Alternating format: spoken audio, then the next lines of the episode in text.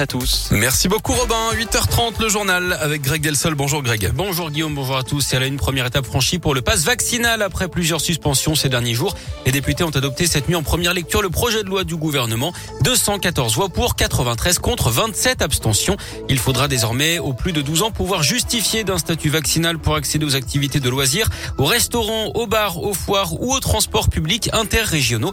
Un test négatif ne suffira plus sauf pour accéder aux établissements et services de santé Notez que les députés ont tout de même repoussé de 12 à 16 ans la nécessité d'un pass vaccinal pour les sorties scolaires et les activités péri et extrascolaires. Notez également la possibilité hein, pour les cafetiers ou les restaurateurs d'effectuer un contrôle d'identité en cas, je cite, de raisons sérieuses de penser qu'il y a fraude au pass vaccinal. Le texte doit désormais être examiné au Sénat en début de semaine prochaine pour une entrée en vigueur espérée par le gouvernement au 15 janvier, mais qui pourrait être repoussée de quelques jours. Parmi les dispositions du texte également, les députés ont voté le principe de repentir. Les personnes détenant de faux passes sanitaires n'auront pas de sanctions s'ils se font injecter une première dose de vaccin dans les 30 jours suivant l'infraction. Message visiblement reçu. Hein. Hier, 66 000 personnes ont reçu une première injection du vaccin. C'est un record depuis le 1er octobre. Autre record, celui du nombre de contaminations, plus de 330 000 hier. Dans l'actu local, cet incendie à Vénissieux. Hier soir, les pompiers sont intervenus dans un appartement vers 19h30 avenue Antoine Billon. Pas de blessés, mais six personnes ont été évacuées. Elles seront relogées. Un drame dans l'Ain. Un TER qui reliait Bourg-en-Bresse à Lyon a percuté une voiture au passage à niveau de Perona hier vers 21h. La conductrice de la voiture, une femme d'environ 70 ans, est décédée. La douzaine de passagers présents dans le train n'a pas été blessée. Les circonstances de la collision restent encore à déterminer d'après le progrès. Le trafic a lui été interrompu jusqu'en fin de soirée. Quoi va ressembler Lyon en 2022 Transport, vie locale, grands travaux, de nombreux projets sont encore dans les tuyaux, d'autres vont se concrétiser dans les prochains mois.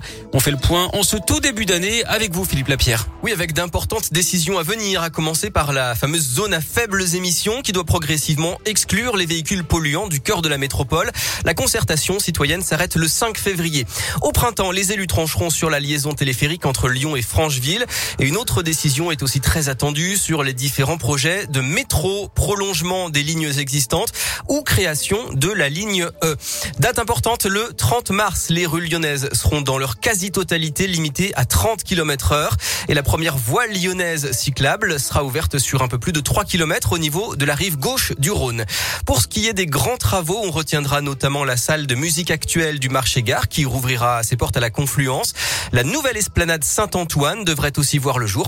On devrait enfin en savoir plus sur le futur parc des Balmes nouveau poumon vert sur les hauteurs de Fourvière. Merci Philippe. Côté vie locale, enfin la première fête de l'eau se tiendra les 2 et 3 juillet destinée à mettre à l'honneur le Rhône et la Saône. La mairie promet un week-end festif et convivial. Et puis c'est l'épiphanie. Aujourd'hui, vous serez nombreux à vous régaler avec une bonne galette des rois. En Haute-Savoie, celui qui trouve la fève sera encore plus heureux. Une boulangerie a décidé de proposer l'opération Une épiphanie d'or et de diamants. 10 fèves oh. gagnantes hein, sont à trouver. Elles permettront de remporter des pendentives d'une valeur comprise entre 75 et 595 euros. Oh, pas mal. Ça vaut le coup pour un pendentif. Du tennis. mais, non. mais tu vas pas l'encourager en riant à ça, sérieusement. Mais non, mais non, tu viens. C'est génial. Elle, c'est génial. Ah merci, Charlène. Vous êtes un génie incompris. Vous voulez finir votre journal ou pas Oui, si vous voulez. Ah bon, bah je vous en prie. Un tennis? Ah, ça vous va? Non. Non, très bien, on a fini alors. non, mais allez-y. Novak Djokovic contre-attaque. Le numéro 1 mondial a déposé un recours en justice alors qu'il est retenu par les douanes depuis son arrivée en Australie pour défaut de visa. Il pensait pouvoir venir jouer l'Open d'Australie avec une dérogation médicale, lui qui n'a jamais dit s'il était vacciné ou non. Mais les douanes estiment qu'il n'a pas fourni les bons documents pour entrer sur le territoire australien. Merci beaucoup Greg. À tout à l'heure. À tout à l'heure.